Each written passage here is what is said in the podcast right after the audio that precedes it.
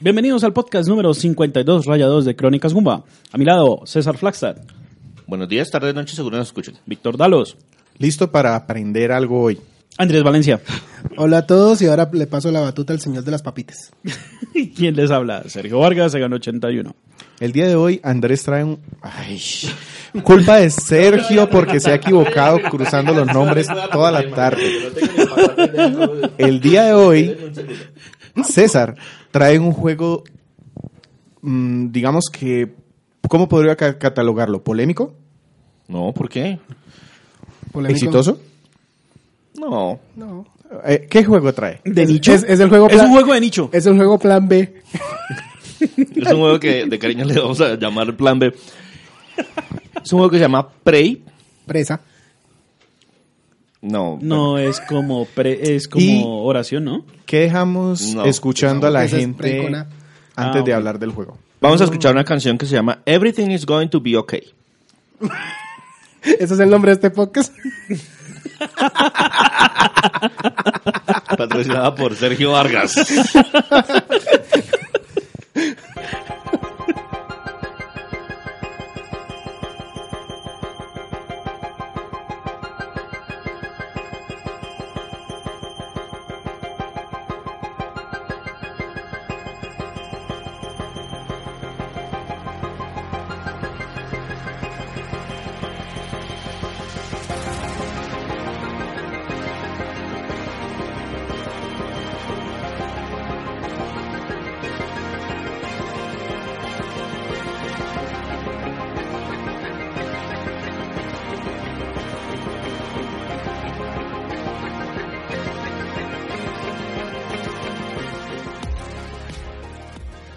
César, primero descríbenos rápidamente Prey, ¿qué tipo de juego es? Prey es un juego de disparos y supervivencia en primera persona. Perfecto. Y cuéntanos ahora por qué lo trajiste hoy. Pues la verdad pensaba traerlo más adelante, pero la razón por la que llega hoy específicamente es porque uno de los compañeros quedó mal. Sergio Vargas. Pero igual siempre tuve la intención de traerlo a un podcast porque es un juego que es bastante, digamos que divide mucho al público, Por eso dije polémico al principio. pero no necesariamente polémico No, pero porque no polémico tienen- dentro de nosotros, porque yo recuerdo que hace unos días César nos dijo, conseguí Prey, voy a jugarlo. Tres doritos más tarde. César dice, este juego no es para Víctor, tampoco es para Andrés, así que se lo va a prestar a Sergio. Entonces no es necesariamente polémico, pero sí tienes, digamos que sus, sus, sus detractores y sus, y sus grupos de personas que lo apoyan. Esa es la razón por la que lo traje. Entonces hablemos ahora sí un poquito del desarrollo de este juego. Prey es un juego que salió en 2017. El 5 de mayo del 2017 a nivel mundial para PC, PlayStation 4 y Xbox One. Multiplataforma. Es desarrollado por un estudio que se llama Arcane Studios y publicado por Bethesda Software. Ahora, ¿de, de dónde le suena Arcane Studios? Me suena a Bethesda. Ya. No, el colmo. Dishonored, ¿usted no lo está jugando? Ah, espere- no, espere después de que me llegó a ellos lo dejé arrumado. Bueno, también trabajaron en Bioshock 2. Ujú. No, Sí. no vi el letrero en ninguna parte. ¿Por qué? Ya Aquí- les voy a contar. Aquí tengo el listado de juegos de, de Arcane. Tenemos así conocidos Call of Duty World at War. Bio- Bioshock, Bioshock 2. 2. Tenemos los dos Dishonor, 1 y 2. Y el próximo que viene, el Death of the Outsider. O sea que nos metimos en primera persona. Vale. Bueno, les cuento entonces un poquito de, este- de este grupo de desarrollo. Arcana Studios Sasu es una compañía francesa que fue fundada en 1999 y que está ubicada en Lyon, o en Lyon, Lyon. ¿cómo se llama? No sé francés. Lyon Bolipou. El, fun- el fundador es Rafael Colantonio, que era un- una persona que trabajaba en Electronic Arts, en las oficinas europeas de Electronic Arts, en lo- todos los temas de control de calidad y localización de contenido. De esos que revisan que, oiga, sí quedó traducido bien a mi idioma. Y trabajó pues en muchos títulos de la compañía, sobre todo en esos que eran de, desarrollados por Ori- Origin. Hacia finales de la década el, el hombre eh, empezó a sentirse un poquito desilusionado. Ah, Este Electronic Arts no era el Electronic Arts de antes. Eh, se están enfocando mucho en los juegos de deportes. No, esto como que no me gusta. Y se pasó es- a una empresa era? europea que se llama Infogrames, Ujú, que se quebró. Infogrames. que estuvo allá como tres meses y después dijo, no, voy a montar mi chuzo aparte. Contra, un tío, tío, venga, colabóreme y cofundaron Arcane Studios. El primer título es un juego de rol para Xbox y PC que se llama Arx Fatalis. Si no le suena es porque a nadie le suena. Lo publicaron el ¿Lo 12 jugaste? No, no. No, no, no. ¿Sí? no, no. Ah, no, digo no. ¿Han visto un video si quieras? No, si a- no, Si no. a César no le sonó, estábamos en problemas, oiga. Fue publicado el 12 de noviembre del 2002. Obtuvo números relativamente buenos con la crítica, por 75, 80. Sí, pasable para un números- primer juego. Son, buen- son- son buenos números. Pero las ventas, pues, como podrás suponer por la cara de... "Mm, ¿Y eso qué es? Pues no fueron muy buenas. Finalmente los manes le hicieron... Trataron de sacar una segunda entrega. Venga, pues, muchachos, alguien que me colabore. Y nadie les, les cogió la caña. Hasta que Ubisoft les dijo, bueno, no le voy a dar plata para continuar una franquicia que no está vendiendo. Pero su motor gráfico y las mecánicas que emplearon me interesa para una franquicia mía. Y así fue que nació Dark Messiah of Might and Magic. Ese es un poquito más conocido porque se lo publicó eh, Ubisoft en el 2006. Te creo. Luego varios, varios proyectos de la Ese compañía. fue, ese fue exclusivo de Xbox 360. No, y también estuvo en Windows, PC. Eh, PC. sí, Ellos normalmente Windows. trabajan así. O sea, Ah, ellos la, experiencia que tienen es PC y Desde que esté en Xbox. eh, Está en PC. eh, sí. Luego entonces varios proyectos de la compañía empezaron a trabajar con varias empresas y todo el mundo les cancelaba. En ese 2006 también abrieron una sucursal en Austin, Texas, para trabajar como más cerquita de, de- de- de las compañías que publican en, en- en- en Estados este lado, del- en Estados Unidos y en, en América en general. Y la verdad, todos los proyectos en los que estaban trabajando se los cancelaban. No, venga, que tengo una idea muy buena, cancelado. No, venga, que tengo un plan aquí, cancelado.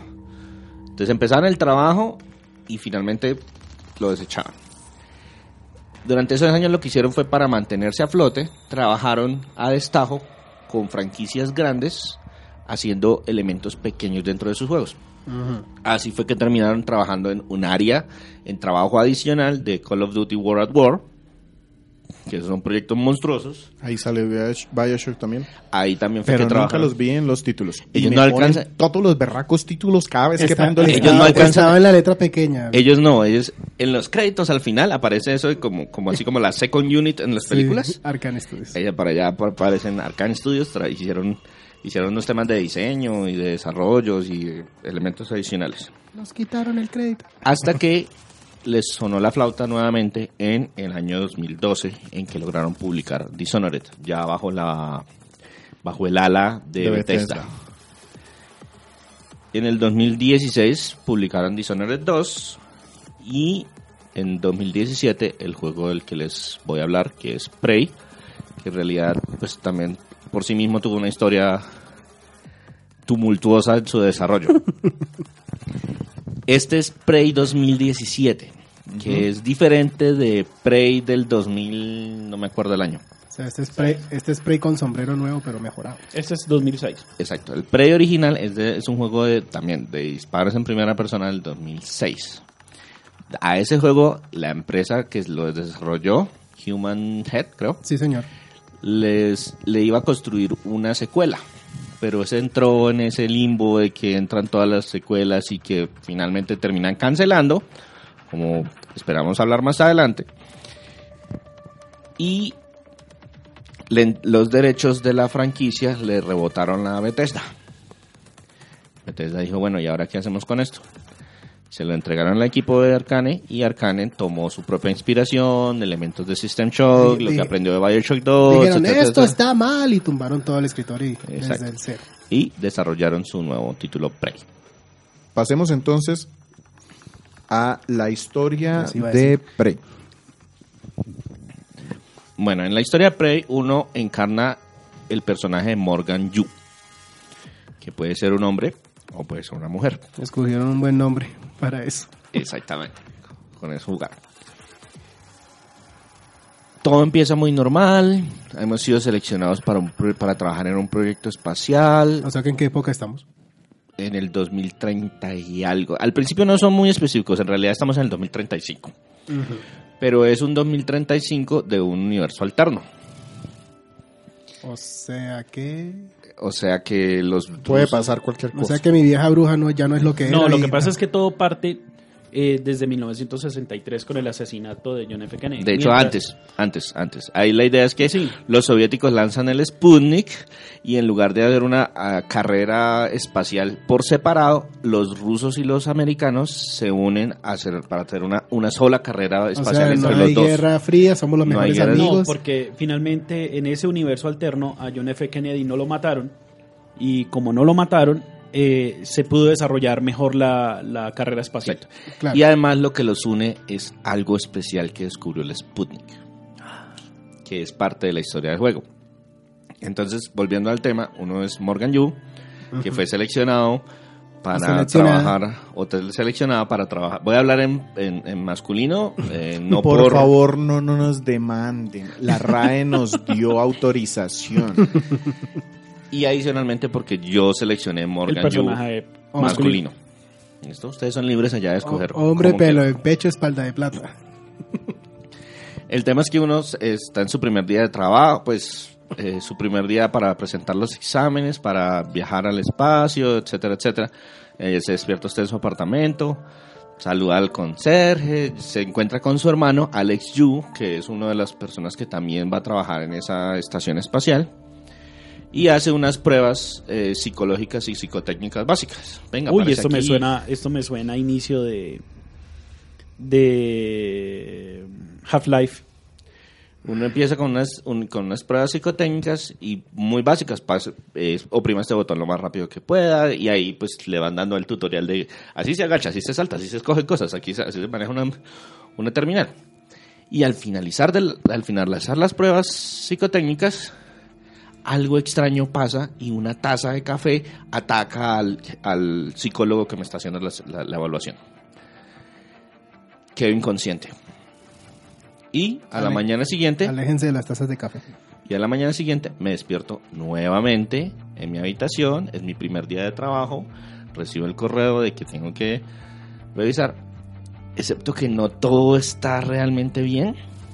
Cuando cruzo la puerta no está todo iluminado, la conserje está muerta, Eh, hay ruidos por todas partes, hay un ambiente de cesación, recibo una llamada de una voz que es mi voz, que me dice que tengo que encontrarme y que tengo que escapar de donde estoy.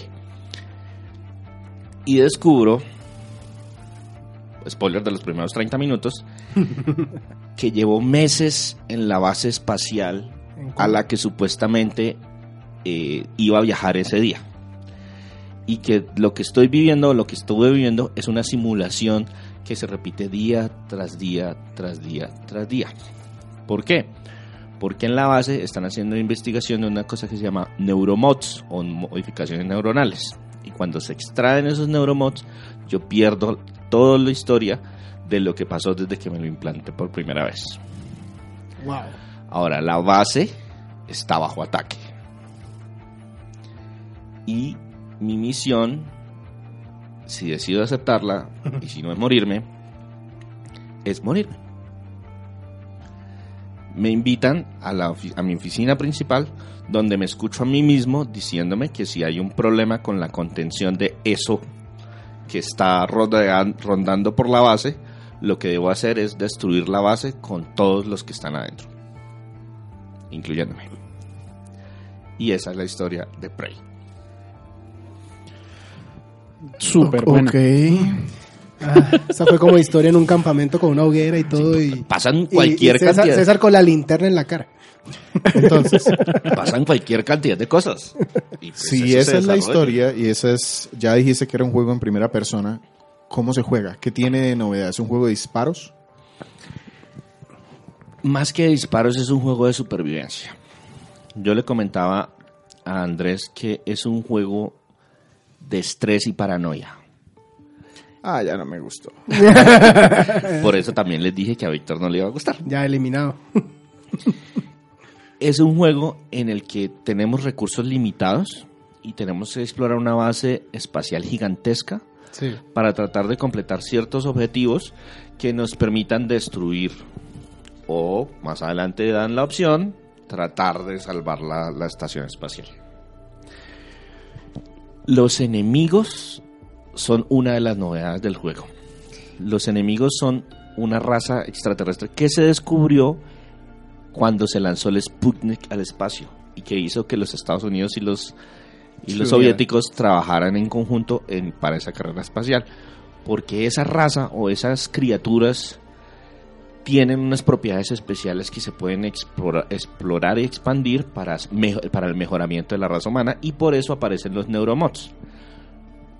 Las modificaciones neuronales esencialmente es le permiten aprender automáticamente cosas que a usted le, tomaría años. Ya, Ejemplo, sé, ya sé Kung Fu. Ya sé. ya sé Kung Fu de- de- algo para el estilo. Muéstrame. ¿Listo? Entonces toda esa investigación se ha estado desarrollando en esa base y esas criaturas, eh, los enemigos base, yo soy al principio increíblemente débil. Cualquiera de esas criaturas que se me aparezca pueda, puede darme durísimo. El juego pues trata de balancear eso, pues dándole a uno como muchos ítems de, oye, recupérese, recupérese, recupérese. Todo lo que yo me como me recupera un poquito de salud y me deja una recuperación limitada. Además tengo armadura que pues no me protege, pero eh, completo, pero hace que me hagan menos daño que, que lo que me harían inicialmente. Pero todo en el juego puede ser letal al inicio. Y esos monstruos, esos, los Typhoon se llaman, hay como de diferentes niveles. El más básico es el Mimic, que se puede transformar en cualquier cosa del ambiente. Por ejemplo, una taza. Por menos una taza Una de café, taza asesina. una silla. La- unas toallas, un letrero en el piso. Y yo no sé qué es qué hasta que no me acerco y esa cosa se, se- se me ataque. Entonces es un ambiente de estrés y de paranoia de que cualquier cosa donde estoy caminando me puede atacar en cualquier momento y pues al principio uno no sabe exactamente qué hay. Y esos son los enemigos más bajitos, los primeros. Porque adicionalmente aparecen los fantasmas. Los fantasmas son como una evolución bípeda. Los básicos que vienen de cuerpos de personas que estaban en la estación Sí. y que si me ven me pueden volver puré. Pero pues yo los puedo rodear y atacar con ciertas armas. Y sí es un juego de disparos en primera persona porque yo tengo varias armas a mi disposición, pero yo nunca voy a ser el badass de las 50. Las balas están muy limitadas. Casi todo el tiempo me la pasé con mi llave de, de- llave inglesa llave de tuercas. Un llave de tuercas dándole porque a todo el mundo porque es la mejor forma de ahorrar eh, balas para cuando aparezca un Los enemigo de recursos son extremadamente limitados. Sí, y me demoré un montón de tiempo porque eh, me acordé del amigo que, que Víctor mencionó alguna vez que es como. Ujú. Canequero. Porque aquí todo se puede volver un recurso. ¿Ya? Hay unas plantas recicladoras en las que yo meto todo lo que me encuentre, los fragmentos de los enemigos que maté, eh, unas eh, cáscaras de banano que me encontré en el piso, una eh, tarjeta madre que está dañada, un ventilador, un cable, lo que sea, lo puedo encontrar en las canecas de basura, en los elementos de las estanterías, lo puedo transformar en materiales reciclables que con otra máquina que se llama el Fabricator lo puedo volver cosas útiles para mí. Eh, salud, mejoras para las armas, balas para los estos o incluso neuromods para mejorar a mi personaje. Entonces, la gracia aquí es sobrevivir, destruir la base o pues ya, la opción que nos den. ¿Tiene modos de juego diferentes a la historia que nos has contado? No, no tiene ningún modo de juego adicional, pero sí tiene otras mecánicas adicionales dentro del mismo modo de juego. Como les mencionaba, pues no es bastante débil contra los enemigos. Sí. Esos enemigos más grandecitos, ya uno los escucha a distancia y los puede observar, lo que me permite irme en modo sigilo, es decir, irme agachadito por donde no esté el campo de visión de los enemigos para tratar de rodearlos y no tener que matarlos absolutamente todos. Entonces ese tema del sigilo también cuenta, no solamente pues para esquivarlos, sino también para atacarlos, porque si yo les caigo por la espalda les hago daño adicional y bonificaciones adicionales. Las otras cosas que cambian el juego, y lo cambian en dos puntos diferentes, es estas modificaciones. Y es que yo puedo darme más vida, puedo hacer más daño con la llave, puedo hacer más daño con las armas, puedo recuperar más vida con los elementos que consumo, puedo caminar sin hacer ruido, puedo correr sin hacer ruido, saltar más alto, etcétera, etcétera. Pero hacia el 30 o 40% del juego recibo habilidades de los monstruos. Hasta el 40 no, ya tampoco quiero jugar. ¿Cómo hacía habilidades de los monstruos? Es decir, yo puedo replicar los, los- las habilidades Los- que ay, ellos los tienen. poderes que ellos tienen. Los poderes que ellos tienen. Usted se puede convertir en una taza. Yo me puedo convertir en una lata de, de este y entrar por partes donde antes no podía. Ya lo va a jugar Víctor. Eh, yo puedo lanzar campos de fuerza, lanzar eh, energía negativa, controlar humanos, muchísimas habilidades de ese estilo, que también se consigue con Neuromods. Y eh, bueno, ahí, eh, es como un árbol de, de habilidades en el que yo voy des- desbloqueando un elemento y con ¿Cómo cierta se van cantidad desbloqueando esas habilidades? Las son tres, tres ramas para los humanos y son tres ramas para los Typhoon. Las tres ramas de los humanos son ingeniería, salud y seguridad. Y dentro de cada una ya tengo un poder a- como a simple vista. Y cada uno de esos poderes los compro con una cierta cantidad de neuromods y se me abren los dos o tres poderes que siguen. que ¿Cómo me ganan los. Neuromods? Hay muchos encontrándoselos por el camino. ¿Matando a los oponentes también? No. Ah, pero matando a los oponentes ellos me dan materiales básicos que yo puedo transformar en materiales eh, para construir neuromods una vez consiga los planos. ¿Alcanzas a tener como esas tintes RPG? ¿Es ese sistema de avance? tiene no? elementos RPG por lo que vas, por lo que está explicando. No, bueno, tiene, una, tiene una- un crecimiento de árbol de habilidades, pero no depende de experiencia. Sí, claro. No depende de experiencia. Es más de Lo cómo con puntos. lo compra es más de cómo qué tanto rec- recicle usted lo que se encuentre. Ahí. Entonces aquí aplicó lo de es un, es un manejo de recursos, como parecido a Last of Us cuando uno adquiría los elementos y construía cosas. Exactamente. Exactamente, esos elementos. Hay diferentes tipos de habilidades. ¿Qué otra cosa hay que resaltar? La base está muy bien diseñada. Eh, navegarla es, es un mundo que se va expandiendo a medida que voy avanzando. Inicialmente yo arranco en el área de neuromodificaciones, luego voy al lobby. En el lobby me dicen, oiga, pues el lobby se puede explorar todo lo que usted quiera. Vaya ahora a esta área de la nave y vean como desbloqueando pedacitos de la nave. Y yo puedo volver a esas áreas donde ya estuve de manera previa. Otra pregunta, ¿Morgan está completamente sola en esta espacio? en No. estación? ¿No? ¿Tenemos No. amigos, apoyo o algo así? Apoyo no. Amigos sí, pero hay poquitos y son pocos sobrevivientes. Entonces los encuentra uno en ciertos momentos específicos como de la, de la historia Sí. y en muchos de los casos usted tiene que decidir si viven o mueren.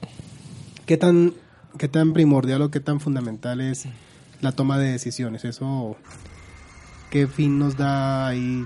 ¿Qué resultados o qué, me- o qué Es un elemento, es un elemento bien, bien, bien pesado dentro de la historia, el tema de la, del manejo moral. Y es que uno selecciona, pues, digamos que uno está, va, va tomando decisiones a medida que va jugando. Es decir, yo me encuentro con un personaje que necesita que lo rescate. Sí. Listo, yo lo rescato, pero pues al final voy a matarlos a todos cuando haga explotar la base o voy a tratar de que escapen. Pero y si escapan y alguno de estos viene infectado con Typhoon, puedo estar destruyendo No la puedo raza tomar humana. la decisión de salvar a alguien y luego volverlo carne de cañón y No, usarlo para eh, mis fines. Ellos le colaboran. Cuando uno los, cuando uno los salva, ellos los, los colaboran en ese momento. Pero usted los está salvando para qué? Es más, el juego le recuerda a uno en su propia voz.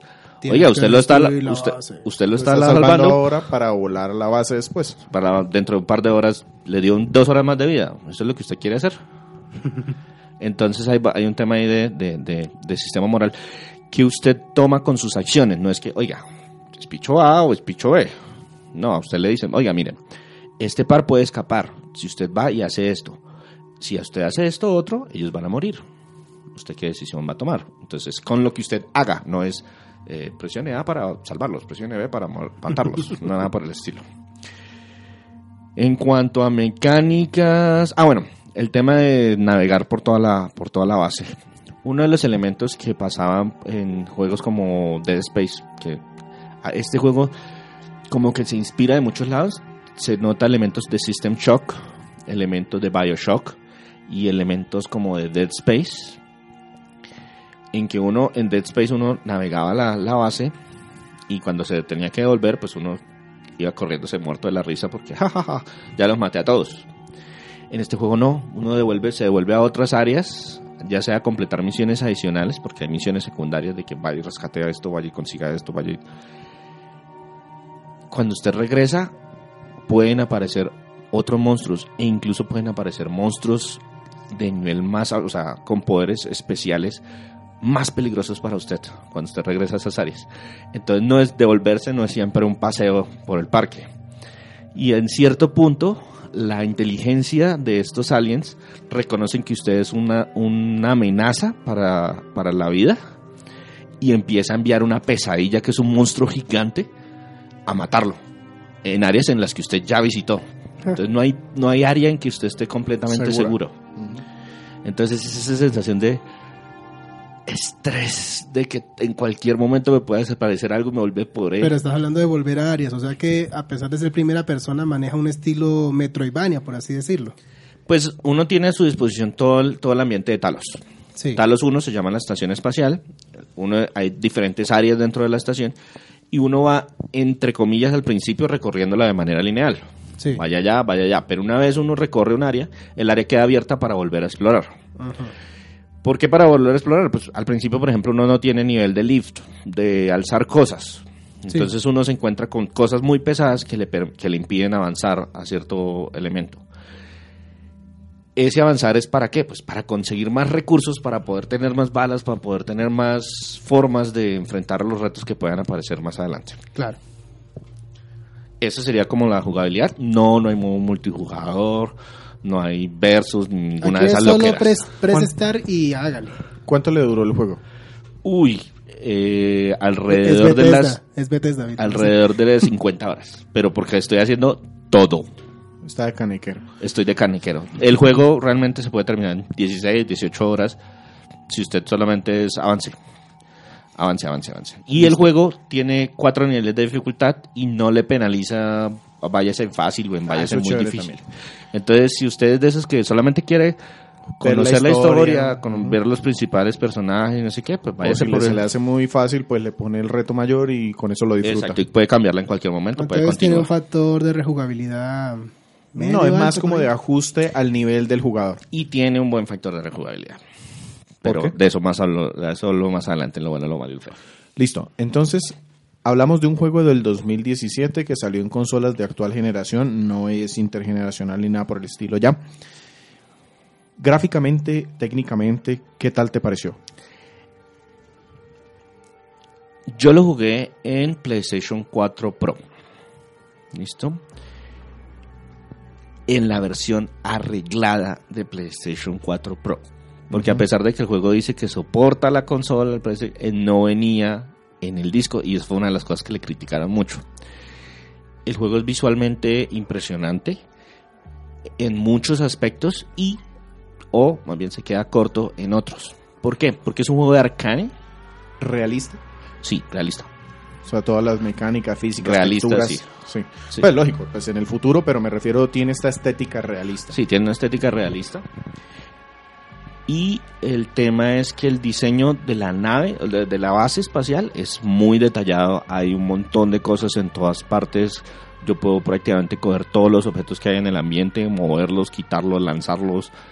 Eh, hay un montón de, de detalles en el diseño. Hay puertas que están bloqueadas y yo puedo hackearlas o puedo irme por la parte de arriba. Entonces, digamos que se siente como que es una base real, que alguien de verdad se sentó a pensarla, A diseñar. a diseñarla y, oiga, sí, tiene sentido que Neuromods esté en este lado y Psychotronics esté en este otro lado y nos vamos por las alcantarillas y tiene un sistema de ductos para poder pasar el aire y hay una, hay una, como una columna vertebral que une toda la base, que es a, la, a través de la cual pasan los, las cargas y cosas por el estilo. Entonces todo, todo está muy bien diseñado pero en el diseño de personajes se nota mucho la mano de Arcane. Es decir, tiene unos personajes muy Dishonored. Ya. Es decir, Las proporciones del cuerpo no son 100% anatómicamente correctas. Exacto. A veces se siente un ligero toque como de caracterizado y las facciones no, no para, para todos no tienen el mismo nivel de calidad. ¿Listo? Entonces ahí, ahí es donde se nota el, el- el toque arcane.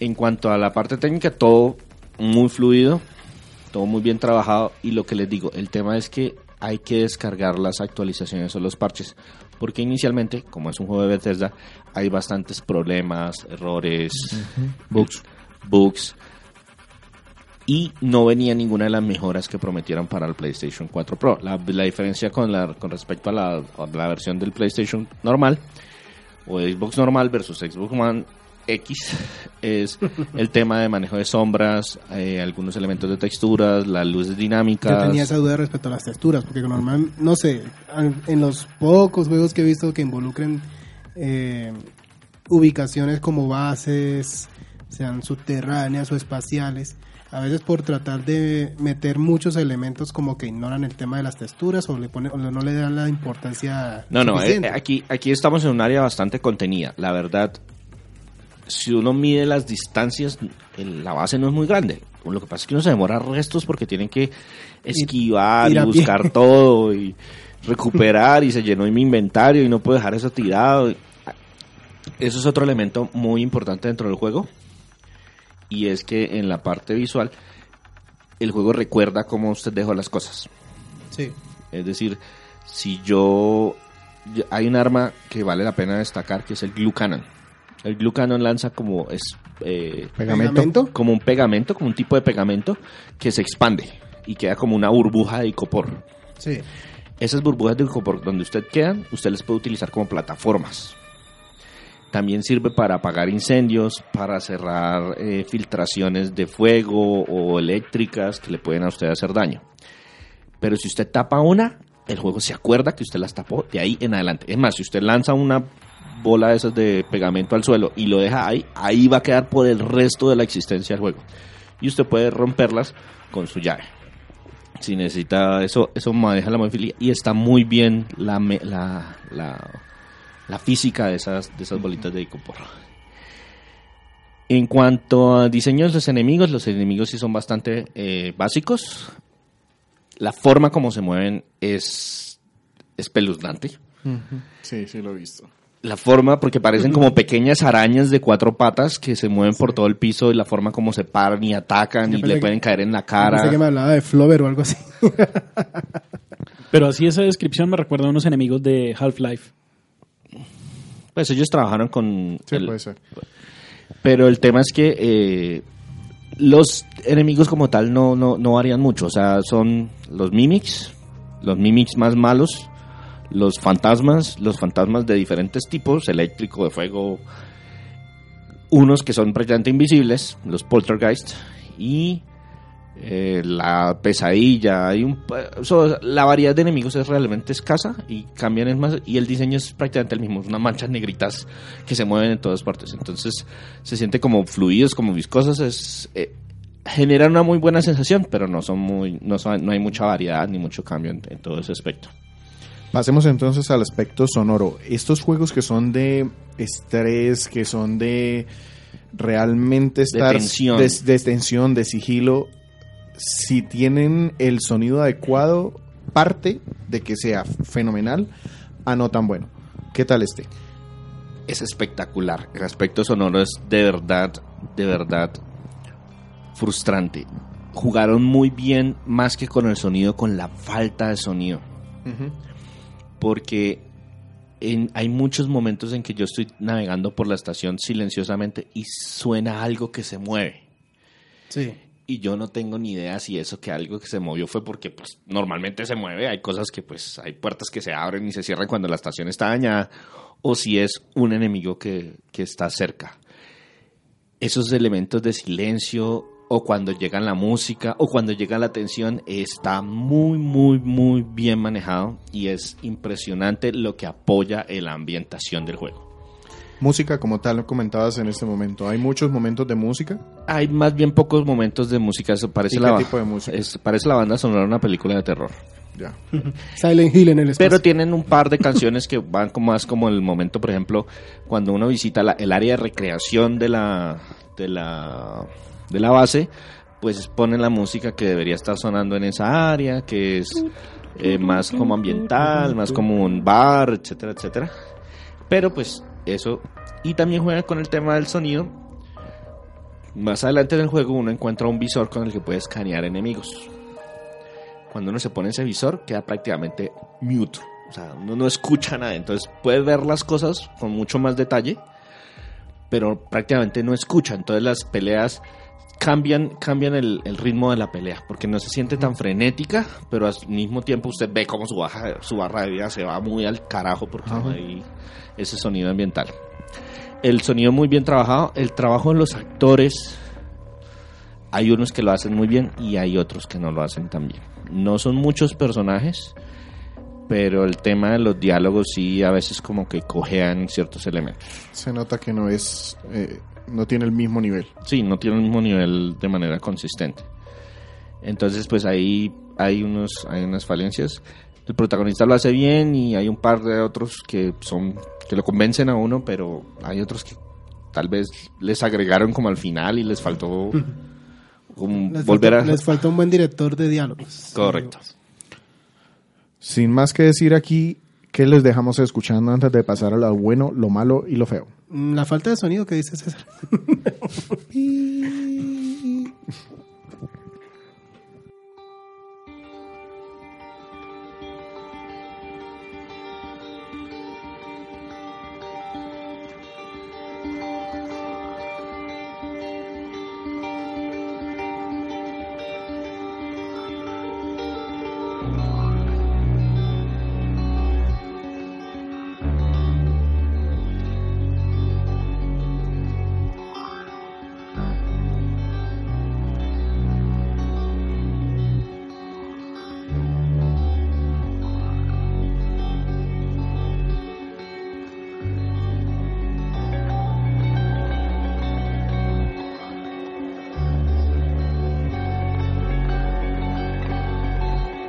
César.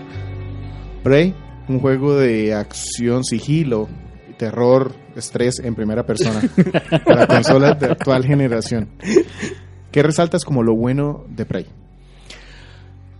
Toda la ambientación, todo el manejo de los elementos de tensión que incorporaron al juego, la manera como incorporaron la música para crear presión sobre el jugador, la forma como los enemigos, a pesar de que no son gran cosa, cualquier enemigo le, le- le genera a uno un cierto nerviosismo cuando se lo encuentra por primera vez y uno, a pesar de que crece y crece y crece y mejora el personaje, realmente nunca se siente todopoderoso. Que eso muchas veces pasa de que, ah, se, ya, se me desbalanceó y ahora nada me puede tocar. Eso me gustó bastante del título. El manejo de las decisiones morales es súper pesado en ese aspecto. Al principio a usted le hacen un test psicológico con esta, el dilema del ferrocarril. Si voy derecho, mato a cinco, o si giro y mato a uno. Exactamente. ¿Qué decisión tomo? ¿Y qué pasa si ese uno lo conozco? Eh, ¿Cómo afecta eso mi decisión? Y si en lugar de, te- de tener que eh, girar, lo que tengo que hacer es votar a una persona enfrente de las vías, cosas por ese estilo. Y luego esas decisiones que usted marcó seleccionando A, B y C, las tiene que tomar usted en el juego. y la tienen que tomar a través de sus acciones. No les preguntan botón A y botón B, sino Sí, claro. Oiga, ¿realmente usted qué va a hacer dentro, de- dentro del juego? Otro aspecto positivo es la rejugabilidad. El juego tiene varios finales. Dependiendo de lo que usted decida al ser el final con la, con la nave. Y hay algo especial. Hay un extra adicional. Hay como un epílogo que vale la pena que le presten ustedes mucho la atención. ¿Qué más me gustó del juego? Me gustó que no dejan los pasillos vacíos. ese tema de que yo me regreso y Ya ya, no ya, hay nada, ya sí. no hay, ya no hay nada, entonces pues corramos. No, aquí no se puede tomar las decisiones tan a la ligera. Eso sería como lo que más me gustó del juego. Y dentro de lo que no te gustó, lo malo, Lo malo, las mecánicas de disparos no están tan bien implementadas. Uno nunca se siente como que en realidad controla muy bien las armas. Las armas también se pueden mejorar. Pero nunca hay, hay, hay una sensación como que nunca punto realmente bien. Y finalmente terminé prácticamente a todos matándolos a punta de, de- de llave. De, llave. De llave. Llavazo, llave. a llaves. Mejoré Llave. muchísimo la llave. Allá vasos. Ah, llavazo, Y sí. el, por ejemplo, el, el glue cannon me permite congelarlos un instante. Y tenga su llavazo. Su Tome, llavesazo. tome, tome. Llavezazo. Pero entonces el- el- el- la mecánica de los disparos nunca es así como muy, muy, muy precisa. Toca hacerlo don Ramón. Toma. El tema del sigilo está presente durante todo el juego, pero mecánicamente tampoco es muy preciso en los elementos realmente que uno maneja de sigilo. Por ejemplo, uno está acostumbrado a que yo me pego a las paredes, o nada de eso está no implementado. hay coberturas como tal. No hay coberturas como tal. Yo no sé realmente hacia dónde estaban viendo, en parte porque las formas de los enemigos son un poco Pero amorfas. contribuirá también esa parte de la sensación de estrés que quiere crearte el juego. Puede ser, pero Sí, el tema... pero se necesita para poder jugablemente controlarlo. Exacto, para que... eh, este. o la ironía. Y, lo, y el otro elemento es que, que no me gustó del juego. Mm, Hay un tema y es con las cargas, Ay, ¿Tiempo de no. carga? el tiempo de carga.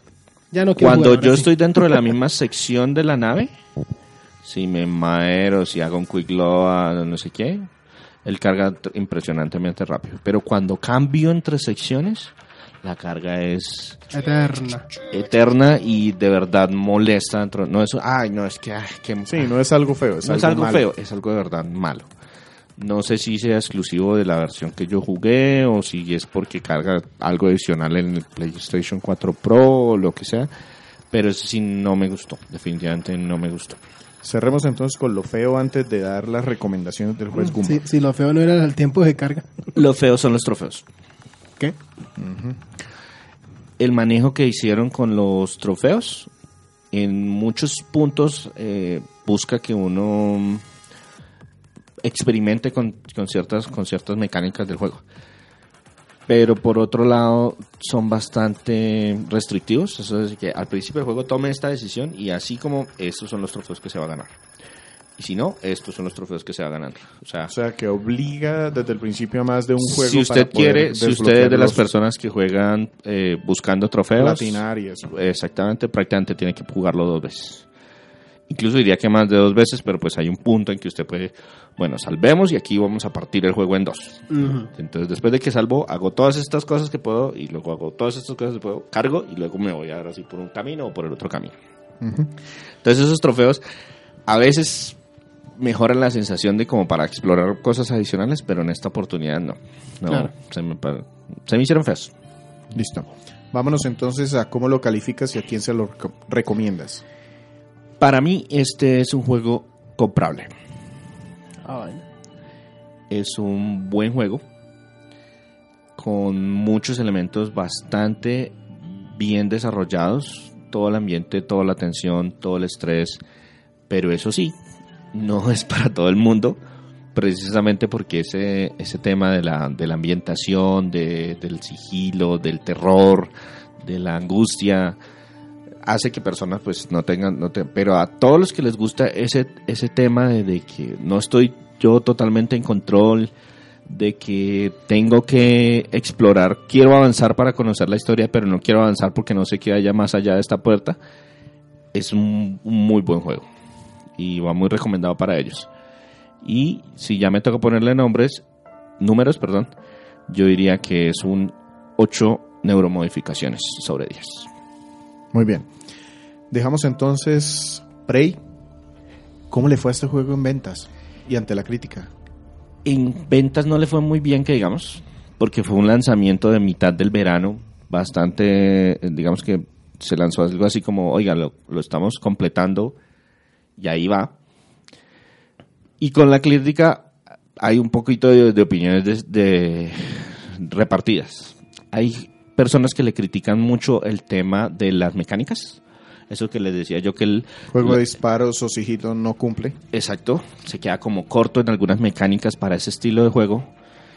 Pero pues está al otro lado que les encantó tanto la ambientación y el tema de las decisiones Que le perdonan que le todo. perdonan todo, le perdonan todo y le dan muy buenas, muy buenas calificaciones. Solo una preguntita que para mí hace una diferencia grande. Eh, Toda esta historia que dices y esta ambientación se logra por medio de cinemáticas o con las acciones que tú haces. No hay ninguna cinemática juego. Bendito. Le voy a dar una prueba. Eh, la verdad son algunos diálogos en los que aparecen. Las cinemáticas son muy reducidas, son mensajes que uno mismo se deja. Creo que la única cinemática es la base explotando. O el, o el final. Listo.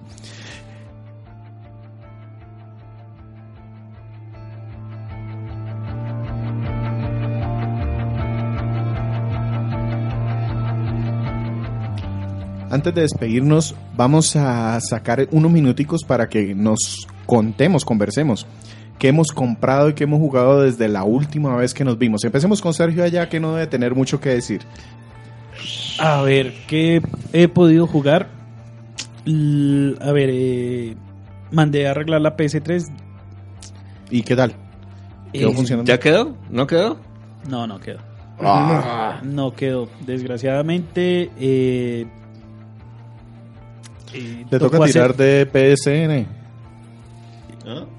Le toca tirar de, de la la, tienda. Network. Sí, tocará mirar esa opción. Sí, porque eh, supuestamente se quemó el sistema de, de ¿El control de la. O sea, se quemó el, se quemó el, el lector. El drive, el lector. drive, y se quemó también el, el- el controlador que hay. Aceptamos donaciones. O si no, unos minutos de silencio, pero bueno. ¿Pero qué has jugado? Eh, alcancé a jugar eh, Soul Calibur. Eh, perdón.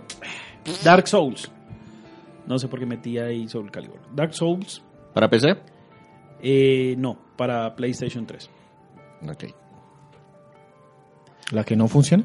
Eh, sí, me prestaron una mientras eh, Ah, grababan esa y era una era una consola pirateada, entonces me dijeron, mire, mientras se está arreglando y tal, Pasemos a Andrés. ¿Qué tal le fue en compras y en juegos? En compras no compré nada.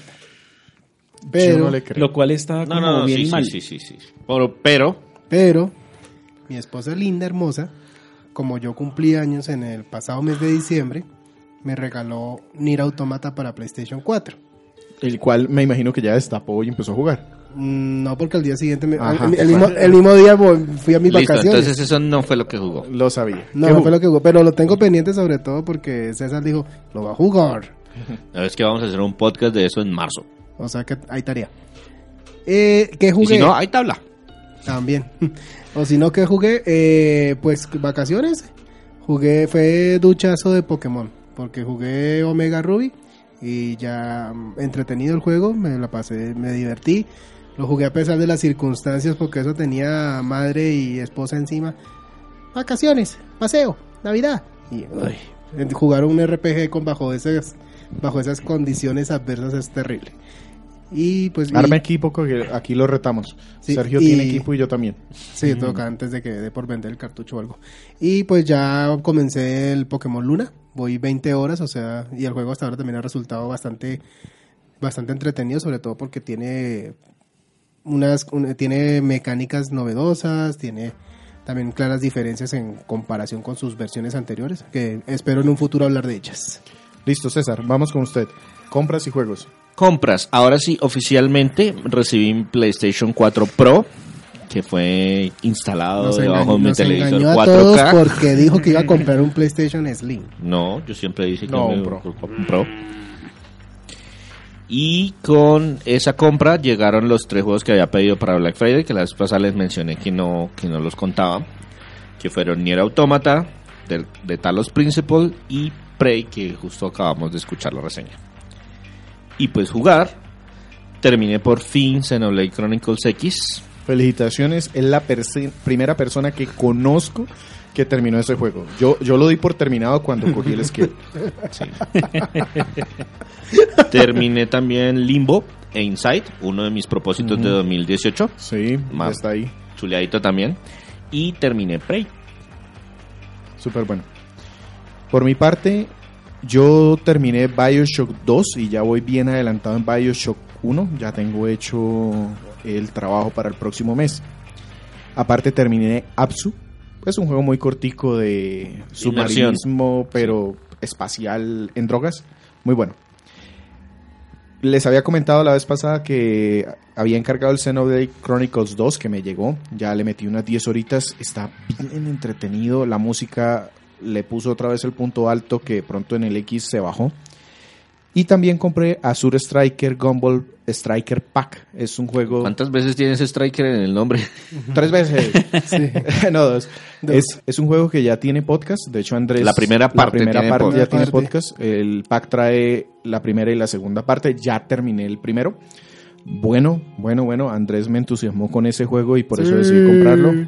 Me ¿Y gustó. cómo haga la segunda parte, Andrés? No, todavía no lo he comentado. Yo creo que lo voy a terminar primero yo. Estadísticamente, sí. También. Yo, yo sí siento envidia de eso, porque bacano poder jugar el Striker con la, aunque sea con la pantallita del Switch, o sea, una cosa más grande y todo. Y, y muy en la tele- bueno. y en la sí, se nota, sí se nota la mejora y en la televisión se ve. Ah. Los fondos y sobre todo cuando hacen esas conversaciones entre ellos, el anime se ve muy bacano. Por eso mi envidia, pero bueno.